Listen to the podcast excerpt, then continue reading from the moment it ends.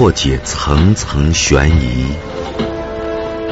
验证蛛丝马迹。这线圈啊，烧成一个团儿，引起了侦查人员的重视。这个人我看不清楚了，但是他穿的什么衣服我记得很清楚。灯啊很亮，最后确定是横排尾灯的卧车。用证据还原事实经过，用声音回到案发现场。北京交通广播现在说案。午后一点，吴勇说案。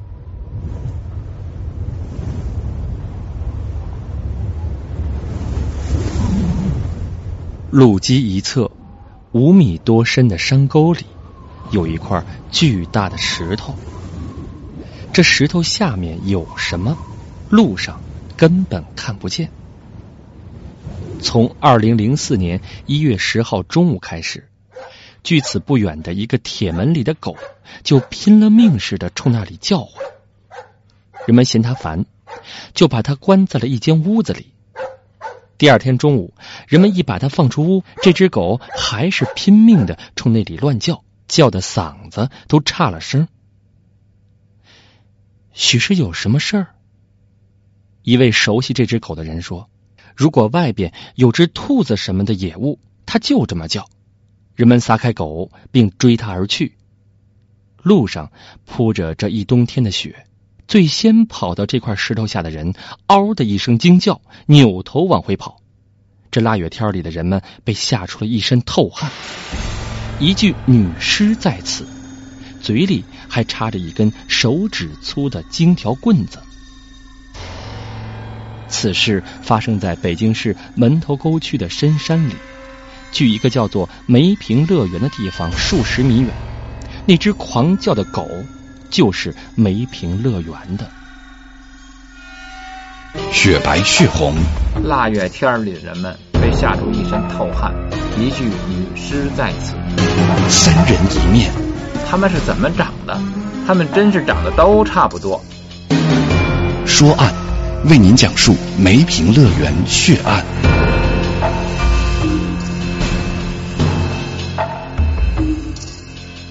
接到报案。门头沟公安分局的警察迅速出动，为我们回忆这起案子的是曾经对此案进行过采访的《人民公安报》编辑王锡全。发现那女子手脚皆被反绑在身后，头上数处被石头击中出血，脸严重变形，而致命的是插入腹内的金条棍引起呕吐，呕吐物堵住呼吸道。造成窒息死亡。他的身上除了衣物，没有任何证件。脖子处留下一道浅线，是项链留下的，而现在项链已无踪影。耳朵上的一对耳钉还在，但他的左胳膊上有五个大小不等的疤痕。根据现场所呈现的情况，警方并不能够分清这到底是情杀还是。财杀，发案的地方是在一条山沟里。那梅坪乐园是个夏天里休闲的好去处，它名气不大，冬天里更是少有人来。要去那里费点事儿，坐公交车来，要下车之后再要打个车，途中要经过几个村子，因此客人绝大多数都是团体。看来破案。应该以到过这里的客人和附近的人员为主，但首先要弄明白那个女子的身份。如果连这个也弄不清楚的话，恐怕也就破不了案了。这里来的客人并不多，一个夏天也就三千来人，附近的村子也不太多，七个够他们查一期的。当然，由于现在是个开放性的社会，而且发案地方。仅靠梅坪乐园，属于公共场所，人来人去，有着广泛的社会接触，因此也应该防着远道而来作案后逃跑。因此，警察们还要遍访公交车的司机、售票员，还有在附近开黑车拉客的。警察们将尸体的照片快速洗印出来，发往与门头沟接壤的兄弟分县局，并派出人员到他们那里查实走失人口登记。在现场附近调查访问进行的特别顺利，时间不长，两条很有价值的线索就被提了出来，而且对象都是附近村子里的人，有名有姓。至于为什么这么容易，还得感谢那年冬天的大雪。一月八日、九日那两天，门头沟山里连续下雪，十日放了晴，村子里的人们都出来扫雪。临近中午时分，从路上走来一男一女，要在平时也没人注意他们，现在是大雪天而且他们二人一边走一边打雪仗，就不由得让人多看两眼。忽然间，那女的就是不往前走了，估计是嫌累了。那男的就拿头顶着她的后腰，二人大声乐着，就往梅平乐园方向去了。看样子这两个人还挺好的呢。如今这年轻人可是不管不顾，任何场合都敢表现自己。这雪过天晴的乡间小路上，更是高兴的好地方。过了有一个小时吧，这就是大概齐的时间，也没有人看表。那个男的自己顺着沿路往下走，他的灰色夹克搭在胳膊上。有人估计说，他们二人是到梅坪找活干的。那男的肯定认识老板，而且关系还不错。不然冬天没活干，正是辞人的日子，怎么就把女的留下了？这些人拿着那个女尸的照片说，这个女的还穿着一件蓝呢子大衣，照片上是蓝黑相间的羽绒服。那女的他们没见过。至于那个男的，两个村子里一共有七个人都说那还不知道，都是一个村里住着的。下村里见过那一对男女的两个人说。是下村的张老三家的后生张晴，上村见过那一对男女的五个人说，是上村李家的后生李大生。这让警察有点急，怎么着？这一个女人跟两个男人都有关系？她到底上去过几次？梅平的老板说，他十号那天根本就没在。看门的人说，就没有人来找过工作，也没有生人来过。那么这两个人到底去了什么地方？这个男的到底是上村李家的后生李大生，还是下村的张老三家的后生张晴呢？找来这两个人的照片，警察们一看，也难怪提出这两个人，他们的长相还真是差不多。有了线索，就直接找人，而这俩人现在都不在山里，都跑到外面做买卖去了。所以，先要找到这两个人再说。刑警们想方设法的先找到了张晴。这张晴对警察那真是爱答不理，一副见过世面的样子。警察说：“跟你了解点情况，最近这两天都干什么去了？”他脑袋一甩：“你们管得着吗？”警察又问：“交女朋友了吗？”他说：“我这么大个儿还没个女朋友，这不是骂我吧？”警察调查他身边的人，人们都说这张晴的女朋友是外地人，长得挺好，可是这几天没见到。警察就更有必要调查明白了。好在他那个女朋友还有社会关系，警察找到了他的电话，一打通了，那人是安徽的。怎么那么巧？正是他下火车的钟点，还听得见呜呜叫的火车笛声呢。那张晴这两天都干什么去了？这小子说：“我没事儿，自己跑到城里泡茶馆去了。毕竟过去的时间不太长，茶馆里的服务员还记得这个在店里待了近一天还睡了一大觉的人。根据时间推断，他不可能有作案机会。那不是张晴，会是李大生吗？警方又找来了李大生进行询问。在某单位上夜班，不单不许睡觉，还得卖力气。所以早晨一下班回家就进了被窝，一下子睡到下午四点。这一点不仅被家里人证实，也被到过他们家的邻里证实。如此一来，警察们破案的线索全都断了。开始那破案几乎是板上钉钉的事儿，现在全都成为泡影了。同时，到各处查找走失人口的线索也没有太大的收获。那么，凶手到底在哪里呢？雪白血红，腊月天里的人们被吓出一身透汗，一具女尸在此。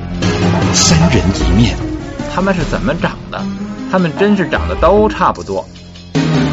说案，为您讲述梅平乐园血案。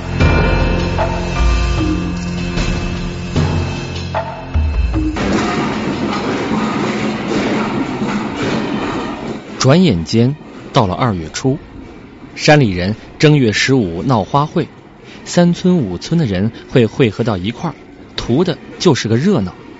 人们就聚到了南岗村，在人们练习的当口就说话，说的呢就是眼前热门的话题，什么热也热不过那桩杀人案。说警察还没破案呢，天天来查。正说着，警察又来了。另外一个村子里的妇女说起了一月十号她的经历。那天上午，她从区政府所在地的河滩站坐九二九车回家，车上遇到那么一男一女，他跟那个女的坐在同一排座位上，那个男的坐在另一侧。那男的买两张票，说是到梅平乐园。当地人都知道没这么一站，这一说就证明他们不是当地人。半路上，那个女的掏出手机打电话，打不通。男的说了一句：“山里没信号。”要到梅平乐园，就应该从东石谷崖下车。两人到东石谷崖下车之后，就朝梅平乐园的路上去了。根据时间上判断，这一男一女正是警察们要找的那对男女。难怪此案毫无进展，两人根本就不是本地人。但是那一男一女从何而来呢？最起码那男的跟梅平乐园发生过关系，不管是什么原因，因为有许多人明确见过那个男人，就为画像提供了比较准确有力的说法。于是，在北京市公安局专业人士的手上画出了可疑男人的模拟像。门头沟的刑警们把模拟像发往各兄弟单位。请求查找可疑人，同时他们到更远、更大的区域内查找走失人口。可以断定，只要查到这一男一女当中的一个，案子就会有重大突破。就在二零零四年的二月二十三号，门头沟公安分局刑警队的电话响了。这回不是报案，而是个刑警们这些天来都盼望的一个好消息。石景山公安分局刑警告诉他们，死者很可能就是他们那里失踪的赵某。于是，赵某的亲戚被接到门头沟，经过辨认，死者确实为赵某。死者亲属提供，出事的当天上午，赵的手机信号曾经出现过不在服务区的现象。下午信号恢复后，只有转呼，却再也没人接。与赵关系较好的有五六个人，赵某的亲属找不到人，便询问他的朋友。这些朋友中，只有张云凤没有找到，因为张的手机信号不在服务区。当手机信号恢复后，也能够打通张的手机，但他也说不知道赵去了哪里，而且张从那以后也不知道去向何处。张云凤，男。与赵某是好朋友，看来张云凤有着重大嫌疑。在找到张云凤照片后一看，就连办案多年的刑警们也感到不可思议。这家伙，你前面的张晴、李大生长得太像了，就像是一个人。他们把照片拿给见过凶手的人们一看，都说是他。但那小子在哪里呢？根据外来人员登记表明。张云凤的老家是山东省淄博市，刑警连夜赶去，与当地警方联系，取得他们的支持。二月二十八日上午，警察们出现在张云凤家，张被带到当地派出所，部分警察留在张家以防意外。半小时后，消息传来，张已经供认杀害赵的罪行，赃物藏在家中。警察们立即进行搜查。突然，一名警察发现张的老婆在慢慢的往屋外挪，他的手装在兜里。民警们立即命令他站住。把手拿出来，他手里什么也没有。而等警察一翻兜，掏出了一条金项链。经过赵家人辨认，这正是被害人赵某脖子上的那条。原来这女人知道自己的男人在外面干了坏事，拿回来的是赃物，就想趁机把他扔到厕所里去销毁证据。在张家，民警们搜出了属于赵的手机、手镯、项链。戒指、蓝色大衣等物，刑警们核对了留在现场发现的证据，均与张某相符。到此，杀人案成功破获。那么，被害的赵某和张云凤是怎么认识的？张云凤又为什么要残害赵某呢？那是一个寒冷的冬天，在石景山某小区内的一间出租房里，两个女子。突然感到全身松软无力，就像被魔鬼缠住一样，心里想着去开门，腿脚却不听指挥。他们明白，一定是煤气中毒了。紧急之中，赵某用仅有的一点力气，拿出身上的手机，拨通了一位男朋友的电话。那边一听他们的情况，立即快马一般赶到，二话不说。把他们送到医院紧急抢救，如此举动算是救命之恩。从此，他们的关系向前跨进了一大步，就是什么都可以不计较了。那男的在山东老家已经有了老婆，这男朋友名叫张云凤。后来，张云凤常打电话来提醒他注意安全，把煤火弄好，别再中了煤气。好几次，他还亲自跑到他的住处给他生火。他们打工的地方都在一条街上，只是分属不同的老板。而他们出去吃饭的时候，也是张云凤掏钱的时候多，这让赵某对他有好感。不然，他和他也不会成为最好的朋友。既然是好朋友。又为何生起杀心呢？赵某这个女人说：“她上当了，他与一个人合伙做生意，谁知那小子是个骗子，拿走了他的一部价值数千元的手机，没了影。他打算挣了钱回老家过年，可这可怎么回呢？他找来了张云凤，说了被骗的经过后，对张说：‘咱们俩好了这些日子，你怎么也得给我五千块钱吧。’”而张云凤只不过就是一个打工的，哪里能掏出这么多钱？这一刻，他突然产生了杀机，而且立即想到把他引到梅平乐园去，那里僻静。数年前，他为别人的一件小事去过梅平，于是他顺口开始胡说：“我现在没钱，不过有人欠我钱，咱们去要，要来的钱都归你。”这天是一月八号。中间隔了一天，也就是到了一月十号，他引着这个女人到了门头沟大山中的梅平乐园，他假装着与她打雪仗，与她嬉闹，就在离梅平不远的地方趁机下了毒手。当他哀求他不要这样的时候，他下的手却更狠。然后他掠走了他身上的手机、项链、手镯、大衣，逃了。事后。他还到过他住的地方去看过，看他是否又回来了。后来借春节回家探亲，他再也没回北京。一个多月过去了，仍无动静，看来警察是找不到他了。雪白血红，腊月天里的人们被吓出一身透汗，一具女尸在此。三人一面，他们是怎么长的？他们真是长得都差不多。说案。为您讲述梅平乐园血案。